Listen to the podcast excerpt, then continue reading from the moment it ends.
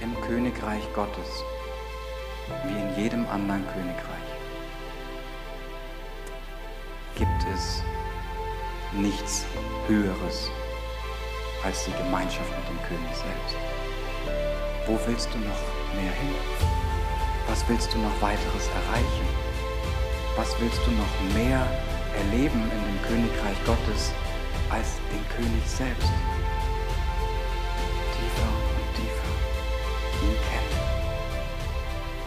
Nichts Schöneres. Ich habe meiner Predigt für euch heute Morgen den Titel gegeben, Jesus sehen. Was Demütigeres wollte mir nicht einfallen. Und, ähm, aber das ist wirklich, ich meine, ihr kennt mich jetzt eine Weile. Und es ist meine, es ist meine Sehnsucht. Einfach immer klarer Jesus sehen. Und es ist meine Leidenschaft, was ich anderen weitergeben möchte, immer klarer Jesus zu sehen. Er ist der Anfang, er ist das Ende. Durch ihn ist alles, durch ihn sind wir. Und es gibt nichts Schöneres, es gibt nichts Sinnbringenderes und es gibt nichts Ewigeres, als sich mit Jesus zu beschäftigen. Bärbel hat mir gesagt, dass ihr ein äh, Monatsthema auch dieses Jahr, äh, dieses Jahr, diesen Monat wieder habt, die prophetische Kultur. Und ich habe mir gedacht, ich gehe für mich einfach auch selber nochmal in das, in das griechische Wort dafür rein. Prophetie leitet sich ab vom griechischen Prophetoia und bedeutet so viel wie zukünftiges Vorhersagen, durch göttliche Eingebung reden oder auch Gott preisen. Und ich bin, ich bin jemand, ich, ich liebe Grundlagen.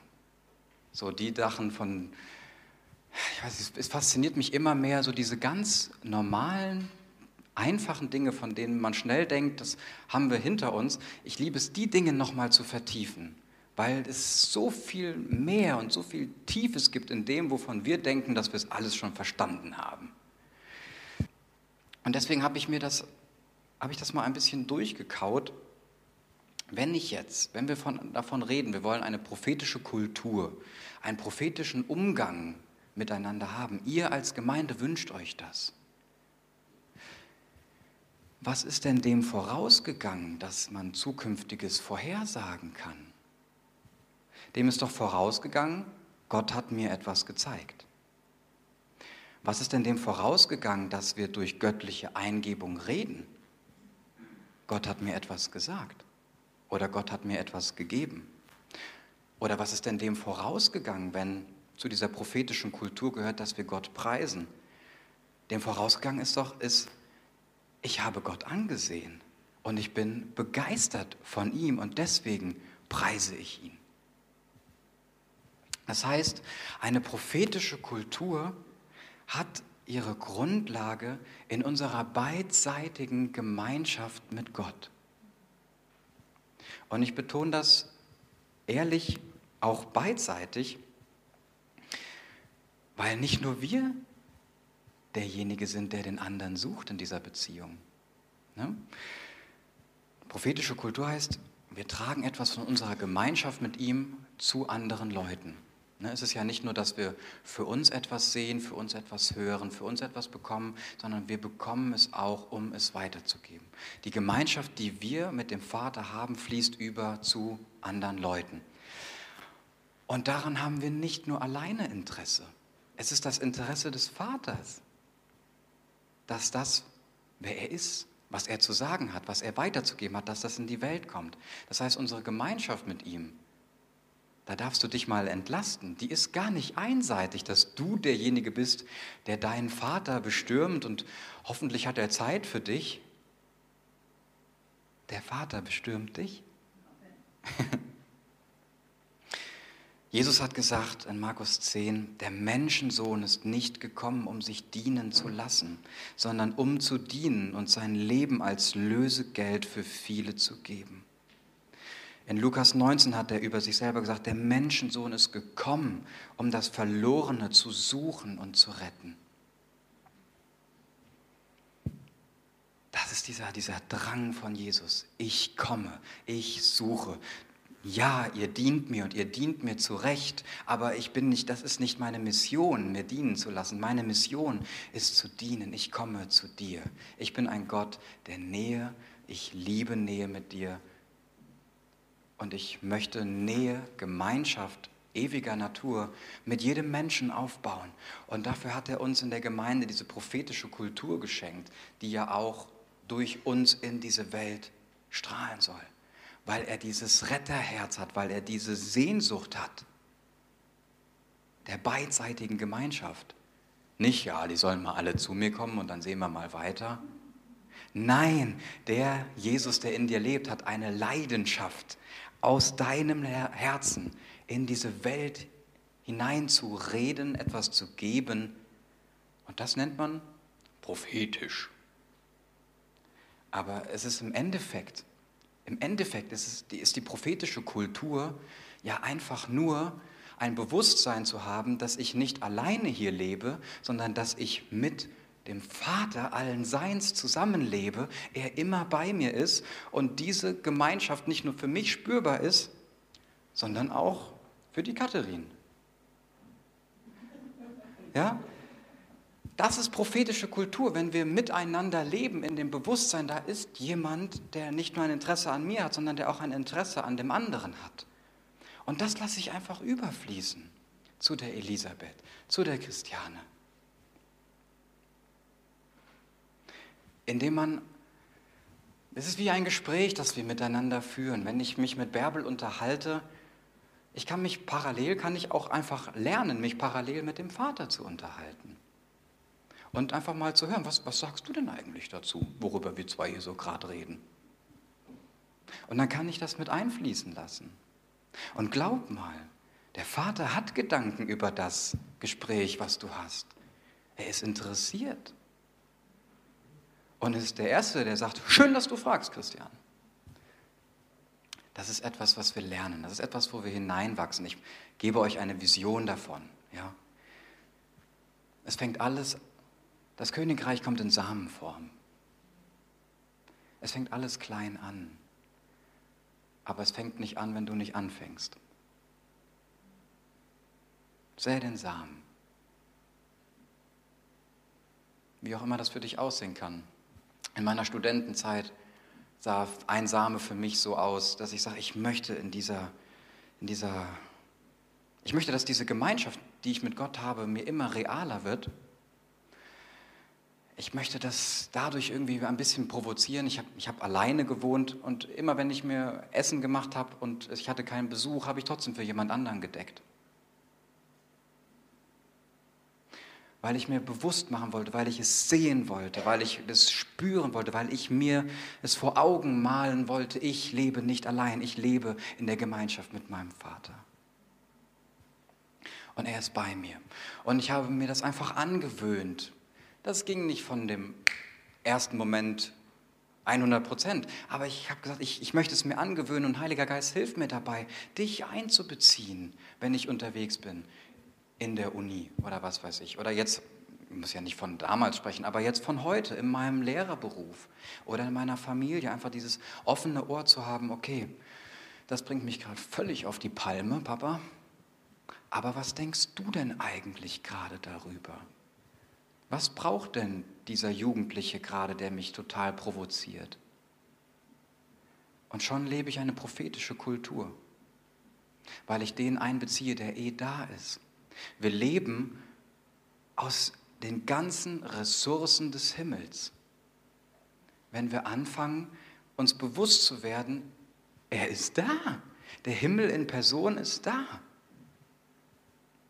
Und daraus schöpfen wir und daraus bauen wir eine prophetische Kultur. Es ist nichts, was du tun musst. Es ist nichts, was du machen musst. Es ist auch nichts, was du irgendwie erschaffen müsstest. Du musst dich dem einfach nur zuwenden. Das ist ja schön. Er ist ja schon da. Du kannst ihn nicht herbeibeten. Er ist schon da. Du kannst ihn nicht herbeisingen. Er ist schon da. Du kannst ihn auch nicht mit deiner Bibel herbeilesen. Er ist schon da das, was wir, das Privileg, das wir haben, ist in unserem Herzen uns ihm einfach zuzuwenden. Und schon öffnet sich der Himmel mit allen Ressourcen für die Situation, in der wir gerade sind. Ist das nicht wunderschön? Es ist eine Frage der Aufmerksamkeit. Die prophetische Kultur, ein Leben in der Gemeinschaft mit Gott und das weiterzugeben, ist eine Frage der Perspektive. Worauf schaue ich? Und da möchte ich gerne näher mit euch drauf eingehen. Prophetische Kultur ist eine Frage der Perspektive. Sie schaut auf Gott. Sie sagt nicht, oh, das die, die Schwierigkeit, die mir begegnet oder die Herausforderung, die gibt es nicht. Ich tue mal so, als gäbe es sie nicht. Nein, eine, eine prophetische Kultur der tiefen Gemeinschaft mit Gott, die nimmt das Problem, das es gibt, im Herzen, sage ich mal, in den Arm und mit dem Problem in dem Arm wendest du dich dem Vater zu und sagst, was mache ich denn damit? Das ist, ist gerade, es begegnet mir gerade. Aber ich glaube, dass so wie du mir begegnest, du auch mir mit diesen Herausforderungen begegnen kannst. Auch Schmerz. Boah, mein letztes Jahr, wenn ich, egal, mein letztes Jahr war wirklich ultimativ herausfordernd für mich. Ich will jetzt nicht in Details gehen, aber was ich letztes Jahr gelernt habe, ist es, genau das zu machen. Schmerz nicht von mir wegzuschieben, sondern diesen Schmerz, den ich habe und die Überforderung, die ich habe, zu umarmen und damit Gott zu begegnen, damit dieser Schmerz auch überhaupt heil werden kann, damit dieser Schmerz auch Gott begegnet. Ich schiebe das nicht weg, wenn ich Gott begegne, ich hole es zu mir, wenn ich Gott begegne, weil ich möchte, dass er heil wird. Und ich nehme das Problem, ich nehme die Herausforderung, das, wofür ich eine Lösung suche und brauche, nehme ich mit da hinein und sage, und in dem und auch in dem, dass es mir dreckig geht, begegne ich dir und glaube ich, dass du Ressourcen dafür hast. Das heißt, die prophetische Kultur, eine Kultur der Gemeinschaft mit ihm, sucht ihn, schaut auf ihn, auch wenn er nicht mal, äh, wenn er mal nicht so leicht erkennbar ist. Es ist eine Kultur des Glaubens. Und eine prophetische Kultur hungert und dürstet nach neuer Offenbarung von Gottes Wesen und von seinen Absichten. Es ist ein, ein innerer Drang. Ich, ich möchte mehr.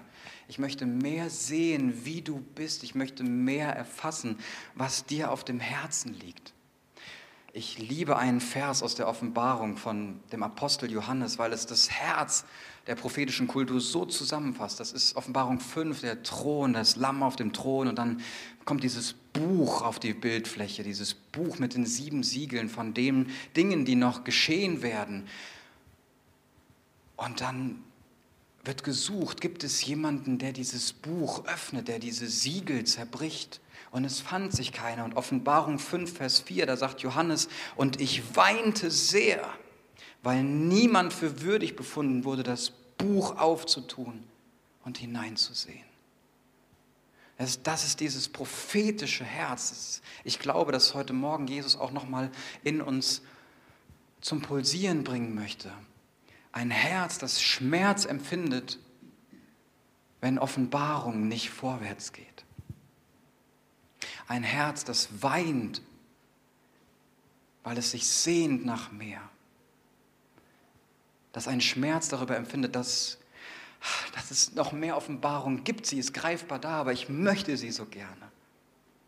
Das Schöne ist, einer wurde würdig empfunden, dieses Buch zu öffnen der Löwe aus dem Stamme Juda, das Lamm Gottes. Er hat das Buch geöffnet in der Offenbarung. Und da schauen wir jetzt auch weiter drauf, Jesus sehen.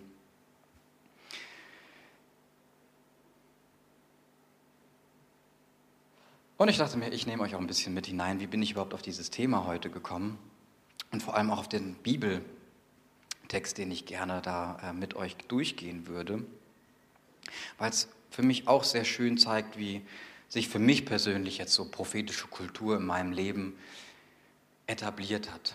Für mich ist das einerseits, seid ihr mir nicht immer, aber ab und an seid ihr mir auf dem Herzen. Und vor allem, wenn ich dann sehe im Kalender, hoch, bald bist du in Osnabrück wieder. Und dann fange ich einfach an, mit dem Vater darüber zu sprechen und sage, ich, ich, ich freue mich. Ich freue mich, Papa, wieder in Osnabrück zu sein, dann und dann. Und ich bin gespannt, was du auf dem Herzen hast. Ich setze mich dann nicht hin und verkrampfe mich so lange, jetzt muss ich aber mal was hören, was du für die hast. und strenge mich ganz arg an.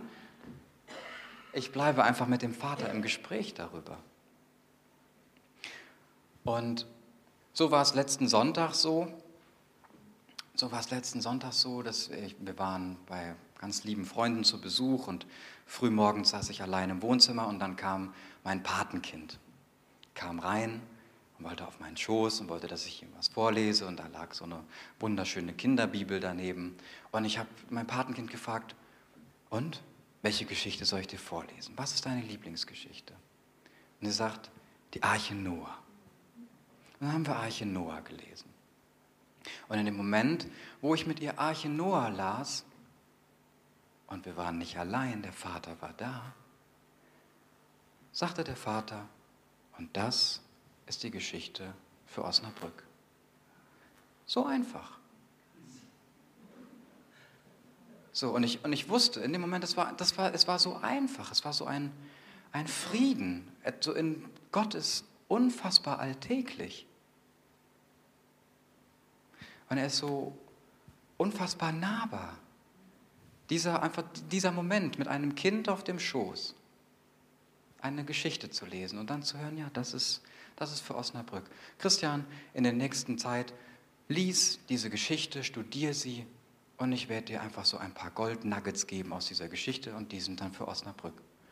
Und das habe ich dann gemacht. Und dann habe ich einfach die nächste Zeit, anstatt äh, ich glaube, ich war vorher im Römerbrief oder so ein bisschen unterwegs. Und dann habe ich die nächsten Tage ab dann halt einfach diese Kapitel aus 1. Mose studiert. Und dann erlebt, wie der Vater spricht. Und das ist so unfassbar schön. Ich möchte ein bisschen Werbung machen, so ein Werbejingle für prophetische Kultur, lalala, ja? Weil streck, strecke dich danach aus, für andere etwas zu hören weil es so wunderschön ist. Weißt du warum? Weil der Vater antwortet. Ich glaube manchmal, nee, streck dich danach aus, etwas für andere zu hören, weil der Vater gerne spricht. Wenn du sagst, oh, ich höre Gottes Stimme so wenig, dann frage ich dich, hörst du auch für andere? Oder hörst du nur für dich? Du bist nicht dafür geschaffen, alleine zu leben. Der Vater hat uns in Gemeinschaft erschaffen, miteinander. Ein Adam brauchte eine Eva auch wenn er vorher in der perfekten Gemeinschaft mit Gott war. Gott war sein perfektes Gegenüber und trotzdem brauchte er eine Eva. Und deswegen lebe eine prophetische Kultur nicht egoistisch, ich möchte nur etwas für mich hören. Das Hören von Gottes Stimme ist darauf angelegt, dass wir für andere hören, dass wir anderen dienen, denn dann kommen wir hinein in dem Bild unseres Vaters zu leben, der von sich selbst gesagt hat, ich bin nicht gekommen, um mir dienen zu lassen, sondern um zu dienen.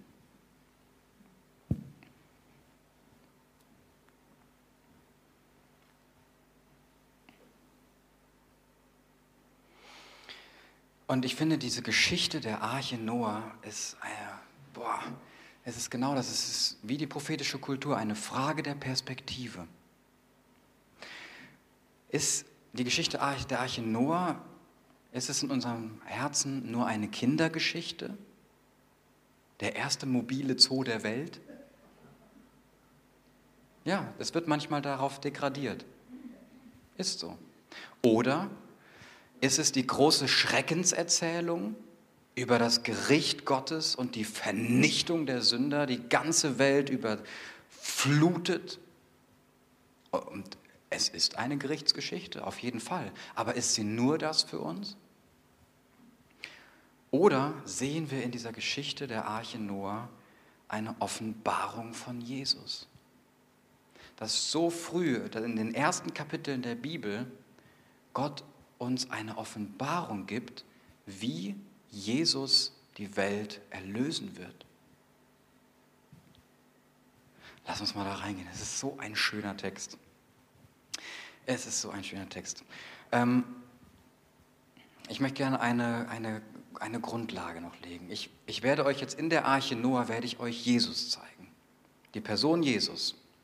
Du denkst jetzt vielleicht, warte, warte mal, Noah kenne ich, vielleicht die Söhne auch noch, Sem, Ham und Japhet. Und dann gibt es halt noch Arche und so, aber Doch, ich werde dir Jesus in dieser Geschichte zeigen. Die Person Jesus, wie sie dort angekündigt wird. Und ich werde dir, ich werde dir das Kreuz Jesu zeigen, wie, sie in dieser Geschichte, wie es in dieser Geschichte angekündigt wird.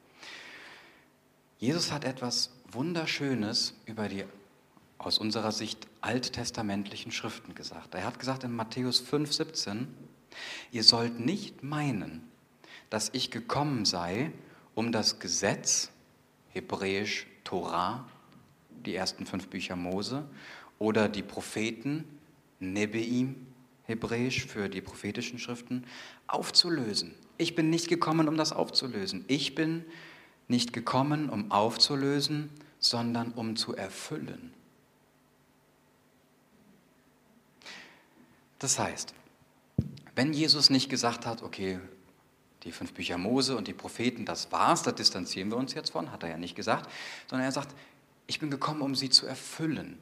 Ein Aspekt dieses Erfüllen, was übrigens im Griechischen Plero bedeutet, bedeutet, dass diese Schriften von ihm wie ein leeres Gefäß aufgefüllt werden. Ich bin gekommen, um sie zu erfüllen. Ich bin gekommen, um diese Schriften zu aufzufüllen mit sich selbst.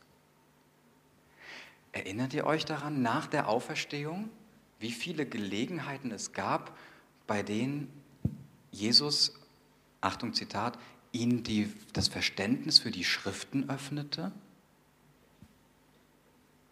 Dass, sie, dass die Jünger erkannten, dass die Schriften von ihm redeten?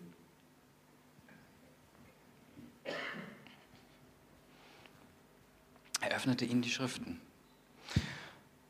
Und genau das werden wir jetzt hier in der, ähm, in der Genesis, 1. Mose, ab Kapitel 6, ab Vers 5, wenn du eine Bibel hast, werden wir das mal zusammen uns angucken.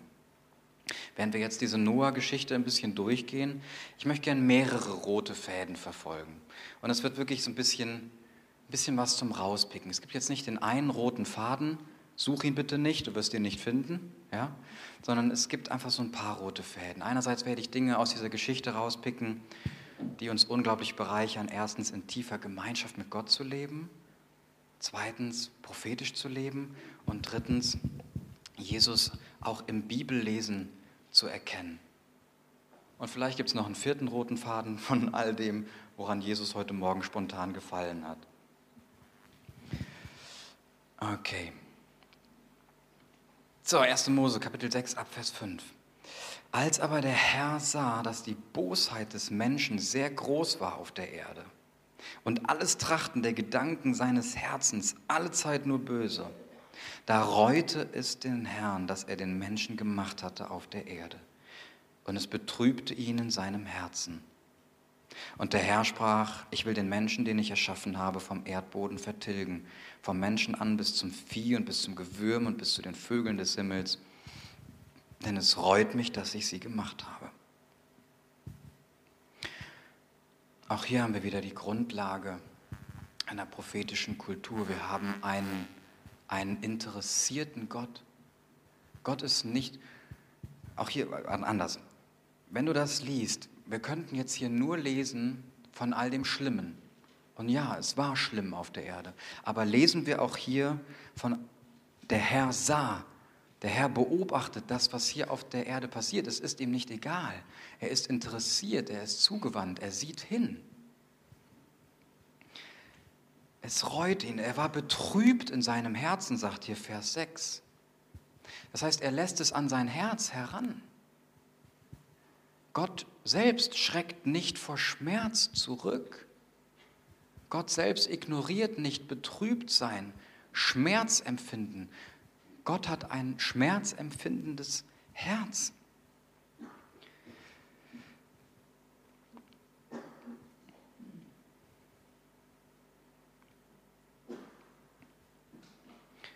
Ich habe einen Vers vergessen vorzulesen. Der nächste Vers. Der gehört nämlich genauso dazu, Vers 8. Noah aber fand Gnade in den Augen des Herrn.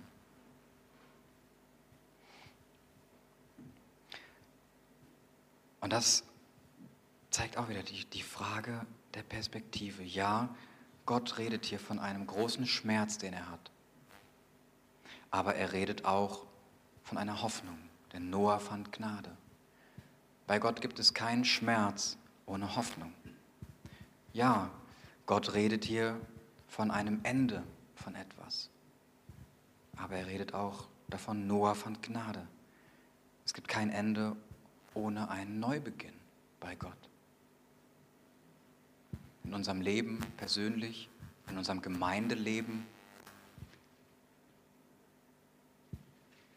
Kein Ende ohne Neubeginn. Kein Gericht ohne Gnade. Von Anfang an.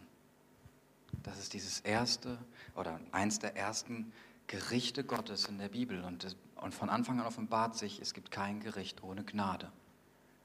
Noah aber fand Gnade in den Augen des Herrn. Dies ist die Geschichte Noahs.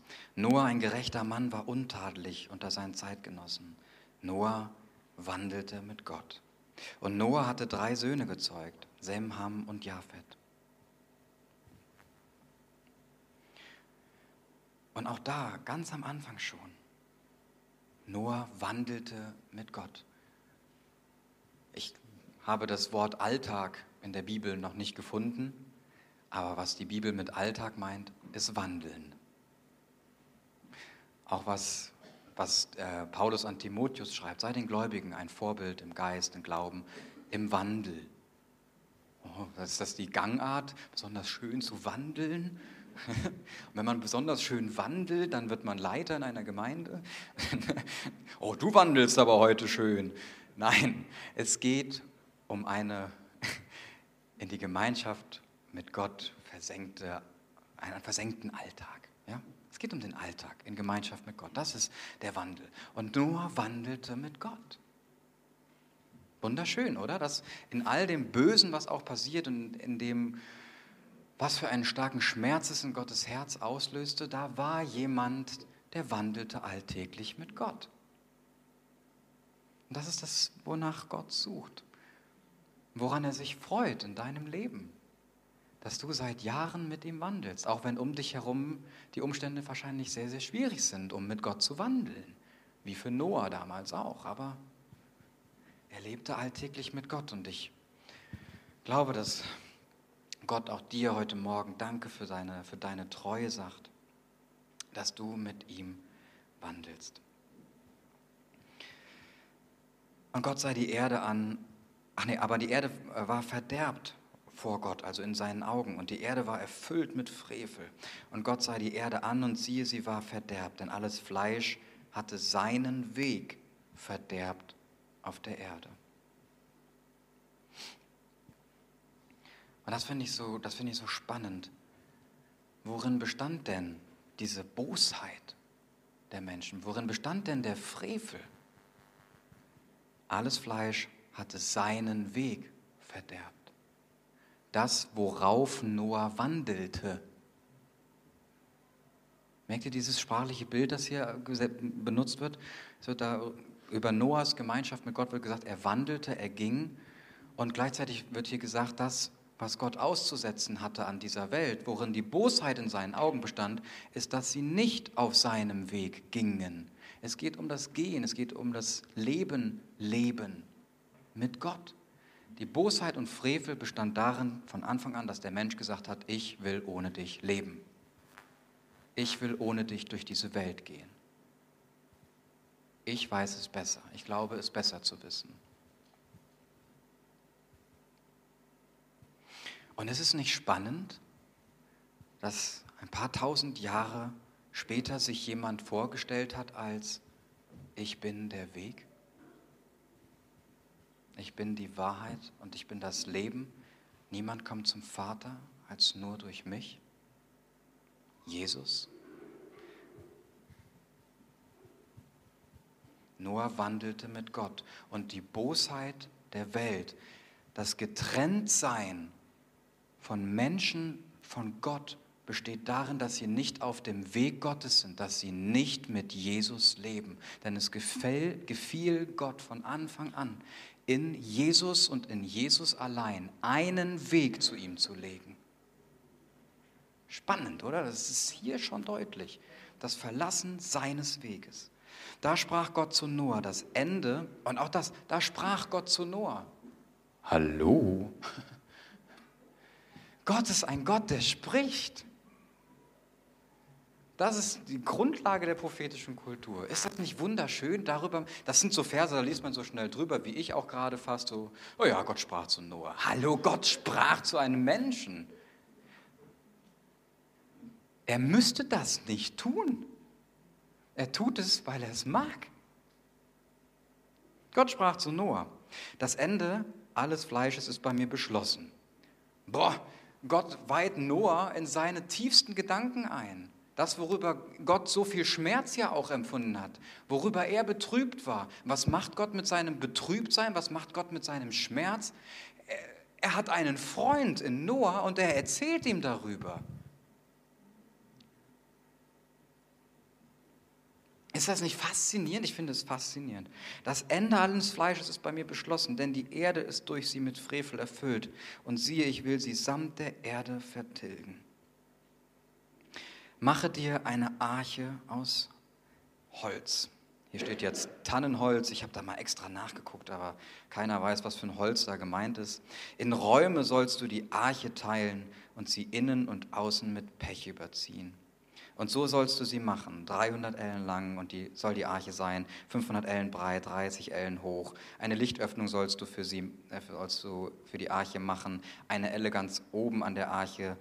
So sollst du sie ringsum herstellen und den Eingang der Arche sollst du an ihre Seite setzen. Du sollst ihr ein unteres, zweites und drittes Stockwerk machen.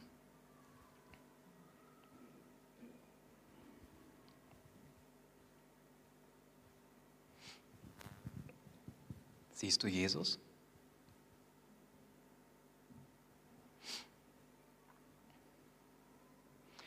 Die ganze Erde, jeder, der sozusagen abseits des Weges Gottes gelebt hat, fällt einem Gericht Gottes oder verfällt einem Gericht Gottes. Aber für diejenigen, die Gnade haben, gibt es einen Ort der Rettung, eine Arche.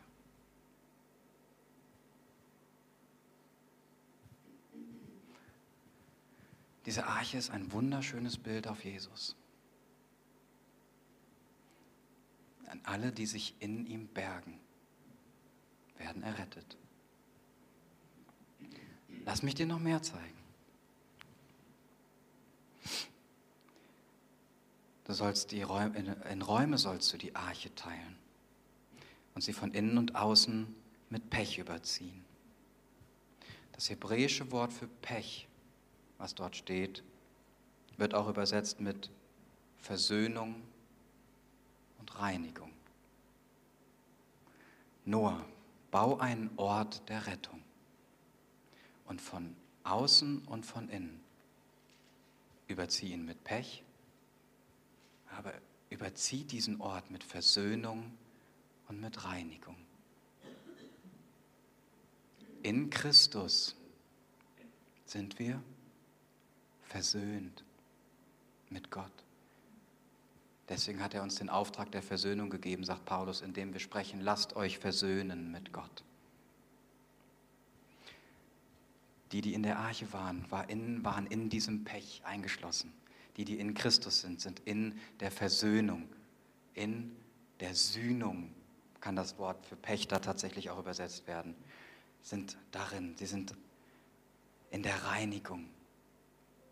Kolosser 1,21. Durch dieses vollbrachte Werk von Jesus am Kreuz stehen wir heilig, tadellos und gerecht vor seinem Angesicht. Vers 16 und den Eingang der Arche sollst du an ihre Seite setzen. Die Seite der Arche ist der Eingang. Johannes 1934. Ich lese es wörtlich vor. Johannes 19, 34.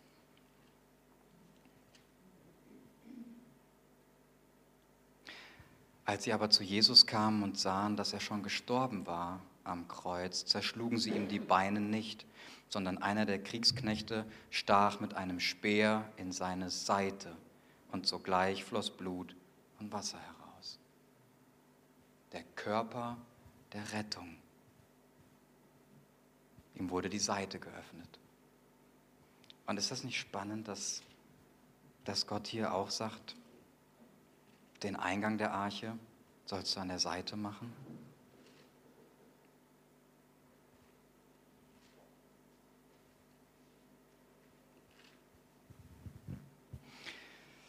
Und so gibt es einfach so mehr, woran, woran man sich ver verlieren kann. Du sollst ein unterstes, ein zweites, ein drittes Stockwerk machen. Drei Tage wird der Menschensohn verborgen sein. Ne? Und am dritten Tage werde ich auferstehen. Ich finde es so spannend, dieser, wie, wie Gott da von Anfang an Jesus deutlich macht. Es gibt einen Ort der Rettung, abseits des Gerichts, umgeben von Versöhnung, von Vergebung, mit einer geöffneten Seite. Und jetzt kommt noch Vers 15. Und so sollst du sie machen. 300 Ellen lang soll die Arche sein, 50 Ellen breit, 30 Ellen hoch. Habt ihr eine Ahnung, wie diese Zahlen auf Jesus verweisen? Ich auch nicht. Denn man kann es auch übertreiben. Ja, das ist eine Sache der prophetischen Kultur. Man kann es auch übertreiben. Luther. Ja. Sagst du das? Und da ist mir auch die Stelle von Johannes 10, Vers 9 gekommen, wo das heißt, ich bin die Tür, wer durch mich eingeht, wird Weide finden. Boah. Soll ich nochmal sagen? Johannes 10, Vers 9, ich bin die Tür. Wow. Ja, die prophetische Kultur ist eine Frage der Perspektive. Ne? Bibel lesen ist eine Frage der Perspektive. Haben wir beim Bibellesen diese Sehnsucht, ich will Jesus sehen. Heiliger Geist, zeig mir Jesus.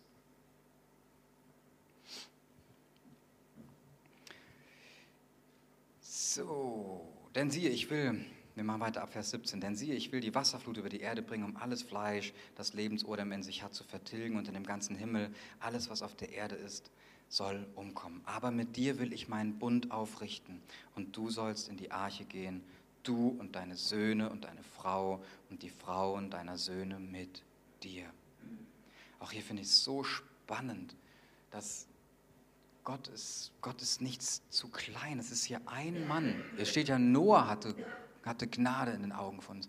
Ein Mann, aber es sind mehrere Familien, die durch diesen einen Mann in eine Gnade Gottes hineinkommen deine Söhne und eine Frau und die Frauen deiner Söhne mit dir. Ne? Die Auswirkungen eines Lebens auf eine ganze Großfamilie. Lass uns nicht zu klein von uns denken. Denke nicht zu klein von deiner langen Treue, die du mit Gott hast. Sie hat eine Auswirkung auf deine Familie, auf deine Umgebung um dich herum. Ich überspringe mal ein paar Verse ab Vers 22. Und Noah machte es so. Er machte alles genauso, wie es ihm Gott geboten hatte. Und das wird sich wiederholen in dieser Geschichte, dass da steht, Noah machte es so. Ein bisschen eine prophetische Kultur ist nur dann prophetisch, wenn wir die Sachen, die wir für andere hören, auch den anderen weitergeben. Oder? Sonst, ja. Hätte Noah die Arche nicht gebaut, ja, schade dann wäre es nur ein Hinweis auf Jesus geblieben. Aber niemand wäre wirklich gerettet worden. Aber Noah machte es so. Und so ist es auch, dass wir ein Stück auch eine Verantwortung bekommen. Achtung, wir bekommen eine Verantwortung, nicht wir bekommen einen Druck. Aber wir bekommen eine Verantwortung, dass das, was Gott uns gibt, dass wir es auch weitergeben. Weil er uns nicht nur eine schöne Idee von etwas geben möchte, ein, ich komme gleich zu dir, nicht nur eine schöne Idee von etwas geben möchte, dass wir mal kurz darüber staunen, sondern das, was Gott tun möchte, ist mehr als ein Staunen. Es hat etwas Reales für Menschen. Was weißt du, was dieses Wort, was du empfängst, von dem du denkst, oh, das ist vielleicht so klein, so simpel, was es vielleicht für eine Auswirkung für jemanden hat? Ja, ich habe jetzt auch gerade ähm, auf dem Herzen, das weiterzugeben, wo Christian jetzt gerade gesprochen hat von, ja, von Jesus, von der Seite und Eingang Achanoa. Und ja, da habe ich einfach wieder diesen Rahmen gesehen, in goldigen Rahmen und ganz hellblau, so hellblau, dieser Rahmen, ja, in Gold. Und ja, irgendwie dachte ich, das sollte ich jetzt weitergeben.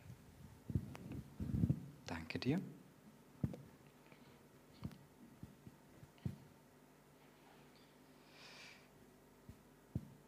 Wir sind in Kapitel 7 jetzt angekommen. Und der Herr sprach zu Noah, geh in die Arche, du und dein ganzes Haus, denn dich habe ich vor mir gerecht erfunden unter diesem Geschlecht.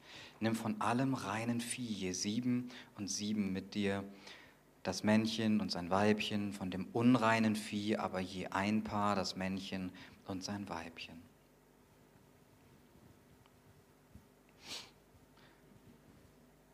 Und das finde ich auch total spannend, diese Stelle. Hier legt ja Gott eine Grundlage für die neue Schöpfung, für, das, für den Weiterbestand der Schöpfung. Weil es wird ja alles vernichtet, alle Menschen, die ganze Tierwelt. Und Gott legt hier eine Grundlage dafür, was wird denn nach dieser Flut, was wird denn noch da sein? Und er sagt ja hier, auch von dem unreinen Vieh.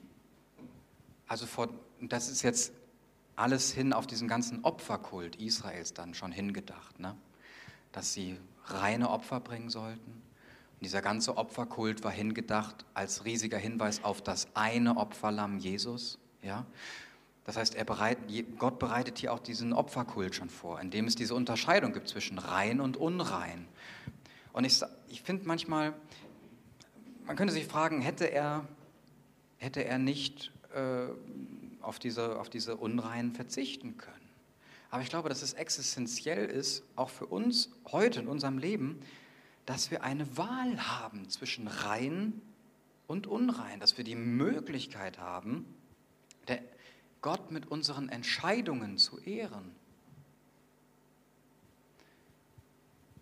Ja, warum, warum begegnen wir so viel Unreinem in unserer Gesellschaft? Warum sind wir alle nicht frei von Versuchungen welcher Art auch immer? Ob es eine Versuchung ist zu Geiz oder Gier im Umgang mit Geld, ob es Versuchungen sind in äh, zwischenmenschlichen Bereichen. Warum werden wir immer wieder vor eine Wahl gestellt, wo uns unreine Dinge begegnen? Das hat Gott sich ja, hat er ja so zugelassen. Und ich glaube, dass es auch dafür ist, damit wir ihn bewusst durch unsere Entscheidungen ehren können. Denn das werden wir nur hier auf der Erde haben. Wenn wir einmal, wie auch immer das dann aussieht, bei ihm sind, die Offenbarung sagt, es wird kein Schmerz, kein Leid, keine Träne mehr geben, es wird immer Tag sein, es wird immer Licht sein, es ist alles rein, herrlich, heilig wir kriegen den Mund wahrscheinlich gar nicht mehr zu vor Staunen. Aber hier, während unseres Lebens, haben wir die Möglichkeit, Gott eine Anbetung zu bringen im Angesicht von Unreinheit. Indem wir sagen, ich wende mich bewusst davon ab, auch wenn es mich versucht, auch wenn ich jetzt gerne noch weiter in meine Tasche schaufeln möchte oder auch wenn ich mich diesen, keine Ahnung, lüsternen Gedanken oder was weiß ich hingeben möchte. Auch wenn es mich in einer gewissen Art versucht, aber ich wende mich davon ab und darin ehre ich dich. Ich entscheide mich für dich. Ich entscheide mich für das, was reines, was du liebst. Und es soll dich anbeten. Eine Frage der Perspektive. Worauf schaue ich? Wenn es nur eine Sache zum Draufschauen gibt, ja, dann haben wir nur eine Perspektive. Aber die prophetische Kultur auch hier wieder, ne, das ist, dass wir als Gemeinschaft sagen, und wir wenden uns von manchen Dingen ab, wir ignorieren sie nicht, aber wir nutzen unsere Entscheidungsmöglichkeit zu sagen, und darauf schaue ich und damit ehren wir dich. Und wir wollen, dass das, womit wir dich ehren, so groß wird, dass Unreinheit abnimmt in dieser Welt.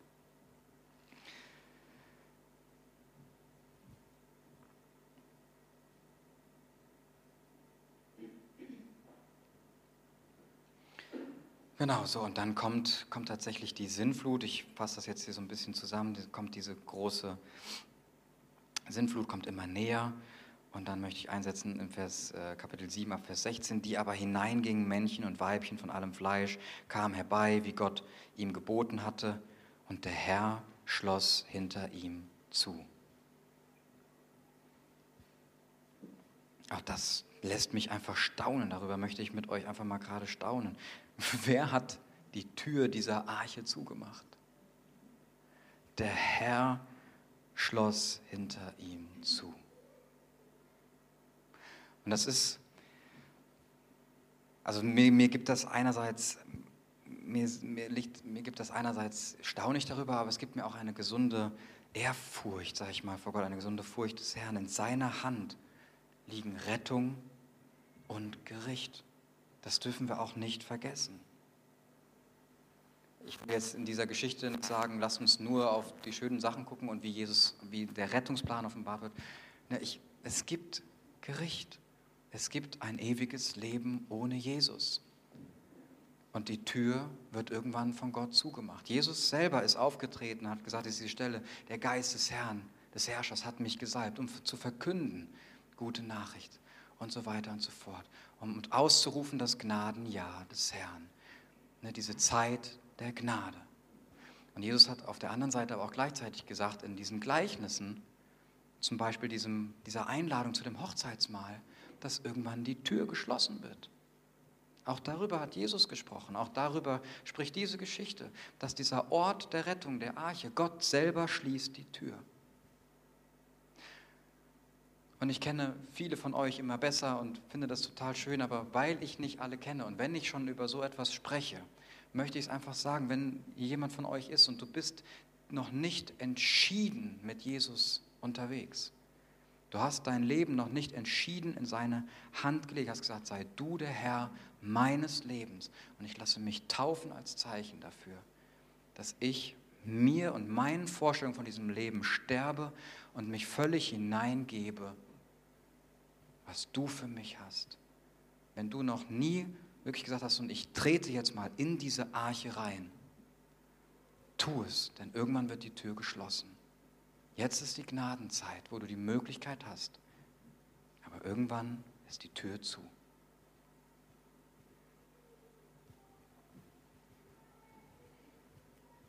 Vertraue dich Jesus an. Lass dich versöhnen mit Gott.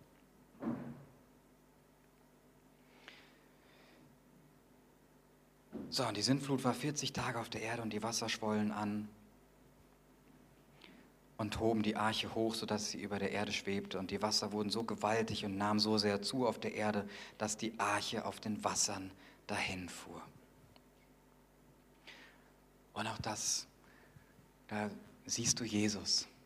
Die Arche fuhr auf den Wassern dahin.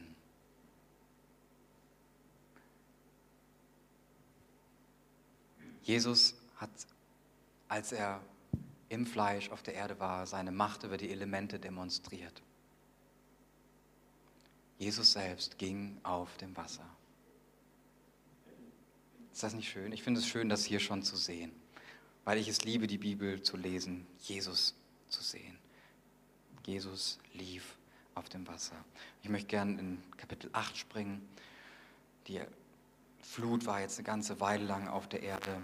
Kapitel 8, Vers 1, da gedachte Gott an Noah und an alle Tiere und alles Vieh bei ihm, was in der Arche war. Und Gott ließ einen Wind über die Erde wehen, sodass die Wasser fielen. Und die Quellen der Tiefe wurden verschlossen samt den Fenstern des Himmels und dem Regen vom Himmel wurde Einhalt geboten. Und auch genau das wird Jesus in seinem irdischen Leben auch tun. Auch er wird dem Wind und dem Wasser wird er befehlen und sie werden auf sein Wort hören. Als eine absolute Demonstration für die Jünger, die da mit dabei waren, die ja diese Geschichte ihrer Vorfahren kannten. Eine absolute Demonstration von Jesus. Ich stehe hier drüber. Ich bin der Sohn Gottes. Und die Wasser über der Erde nahmen mehr und mehr ab, sodass es sich vermindert hat nach 150 Tagen. Und die Arche ließ sich auf dem Gebirge Ararat nieder am 17. Tag des siebten Monats. Auch spannend. Ne? Das ist so, ich finde, prophetische Kultur ist manchmal so detailverliebt und das ist auch schön. Sie hätte sich ja überall niederlassen können, oder? Aber sie lässt sich auf einem Gebirge nieder und das ist das Gebirge Ararat. Und Ararat, das sind Vulkane. Wusstest du das? Feuerberge. Der Ort der Rettung. Nach dem Gericht. Also nach dem, nach dem Gericht. Der Ort der Rettung, der Ort der Gnade. Dessen Seite geöffnet ist. Wieder dann. Ja? Lässt sich auf einem Feuerberg nieder. Offenbarung 4. Und ich sah einen Thron im Himmel. Und vor dem Thron waren brannten sieben Fackeln, die sieben Geister des lebendigen Gottes. Und vor dem Thron war ein gläsernes Meer und es war versetzt mit Feuer. Auch das ist wieder so eine wunderschöne Ankündigung, finde ich, dass Jesus erhöht werden wird. Ein Lamm wie geschlachtet. Der, die Person der Versöhnung, die Person der Rettung wird erhöht werden. Und es ist Feuer um ihn herum. Auf dem Gebirge Ararat kommt die Arche, ließ die Arche sich nieder, steht da ja auch noch. Sie ließ sich nieder. Ihr werdet den Menschensohn sehen, sitzend zur Rechten des Vaters, hat Jesus gesagt. Ne?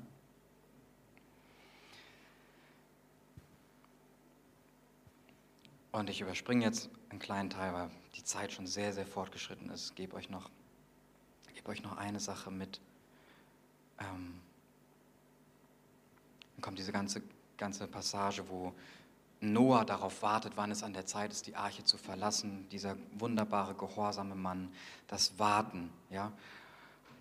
Auch die Frucht, die wir sehen wollen einer prophetischen Kultur, sind nicht erfüllte Worte um jeden Preis. Die Frucht einer prophetischen Kultur, die wir sehen wollen, sind auch die Früchte des Geistes und dazu gehört auch Geduld. Und da redete Gott zu Noah, Vers 15, und sprach, geh aus der Arche. Und dann verließen sie alle die Arche. Und Vers 20, das erste, was Noah macht, Noah aber baute dem Herrn einen Altar und nahm von allem reinen Vieh und von allen reinen Vögeln und opferte Brandopfer auf dem Altar. Brandopfer ist das Opfer, bei dem alles verzehrt wird. Und das ist Noahs erste Reaktion. Und ich möchte euch als Gemeinde ermutigen, in dieser Aufbruchs- und Umbruchszeit, wie ihr es genannt habt, lasst eure erste Reaktion sein, ob ihr jetzt Schmerz erlebt habt, ob ihr Rettung erlebt habt, ob ihr was auch immer ihr erlebt habt, lasst eure erste Reaktion Anbetung sein. Nehmt das, was ihr habt, wie ich es eben auch schon mal sagte, nehmt es in den Arm, was ihr erlebt und damit wendet euch ihm zu, damit betet ihn an und gebt alles da hinein. Lasst es ein Brandopfer sein. Haltet nicht zurück, halt auch den Schmerz nicht zurück, halt auch die Fragen nicht zurück, aber in dem Schmerz und in den Fragen und in den Umstellungen bete ihn an. Betet ihn an als Gemeinde. Und der Herr roch den lieblichen Geruch.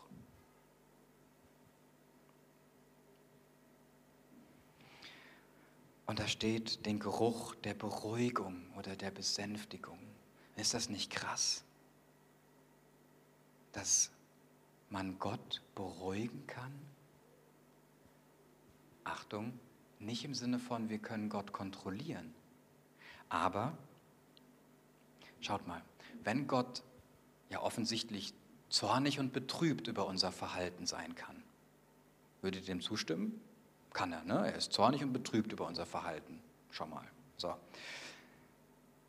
Dann können doch unsere Taten ihm auch gleichzeitig Freude und Ruhe bringen, oder? Er freut sich doch. Ne? Ich, ich weiß genau, welche, welche, welches Verhalten meines Sohnes mich betrübt und ich weiß auch, welches Verhalten meines Sohnes mich erfreut. Mein Sohn kontrolliert mich nicht. Ich bin der Herr über meine Empfindungen und Gott braucht niemanden, der ihn kontrolliert. Und er braucht das auch nicht, dass er beruhigt wird. Aber ist es nicht schön, dass die Bibel hier sagt, Gott roch diesen Geruch der Beruhigung? Es macht etwas mit ihm. Anbetung macht etwas mit ihm. Er freut sich darüber. Wir haben manchmal so Sorge, dass wir so leben, als ne, hoffentlich, hoffentlich ähm, hoffentlich enttäusche ich ihn nicht oder was weiß ich, statt mal darauf zu achten, ich könnte ihm auch eine Freude machen. Also dieses bewusste, ich mache ihm jetzt heute mal eine Freude. Und in der Anbetung zum Beispiel bewusst zu sein, das macht jetzt Gott Freude gerade.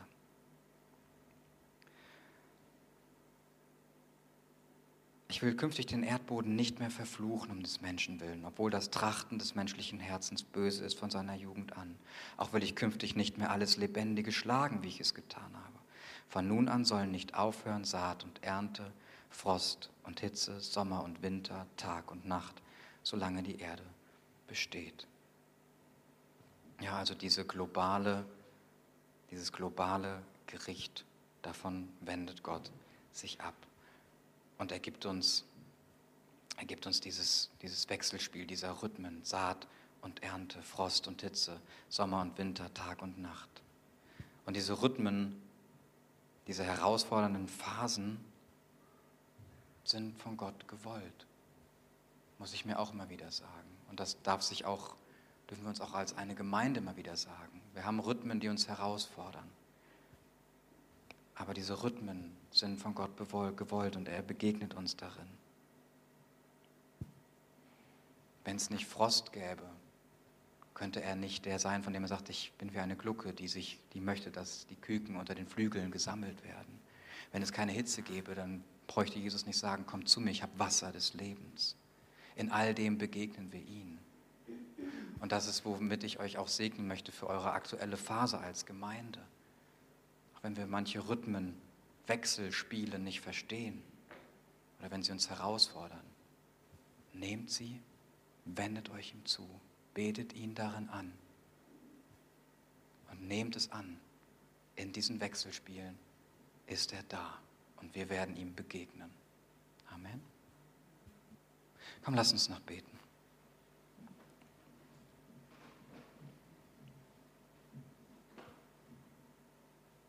Vater, ich segne jedes einzelne Herz hier heute Morgen. Ich segne all die Samen, die du hineingesät hast.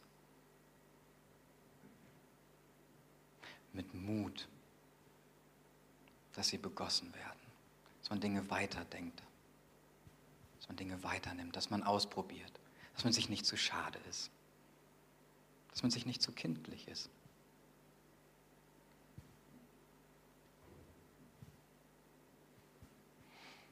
Vater, ich segne die prophetischen Gaben hier in dieser Gemeinde, dass sie aufblühen und wachsen. Ich segne den Mut, die Beziehungen zwischenmenschlich, dass Worte, Eindrücke, Gesten, Geschenke weitergegeben werden. Ich segne die Perspektive jedes Einzelnen, aber auch dieser Gemeinde, sich in den Wechselspielen, in den Rhythmen des Lebens auf dich zu fokussieren, Jesus zu sehen, Jesus zu suchen. Und ich bete, dass Anbetung wächst hier. Von Herzen Anbetung, die sich ganz gibt. Die sagt, ich halte nichts zurück. Ich halte auch meinen Schmerz nicht zurück. Ich halte meine Herausforderung nicht zurück. Ich halte meinen Riesenerfolg nicht zurück. In all dem, das nehme ich und bete dich damit an. Danke, dass wir wachsen dürfen, Herr. Dass es ein Weg ist, den wir mit dir gehen. Und danke, dass dieser Weg, den wir mit dir gehen, ein wunderschönes Gesicht hat das du uns in Jesus offenbart hast. Lass uns Jesus sehen, Papa. Amen. Vielen Dank fürs Zuhören. Nimm dir doch gleich noch einen Moment Zeit und sprich mit Jesus über das, was dir wichtig geworden ist. Für mehr Ressourcen besuche christianlukaswendt.com oder folge ihm auf Instagram.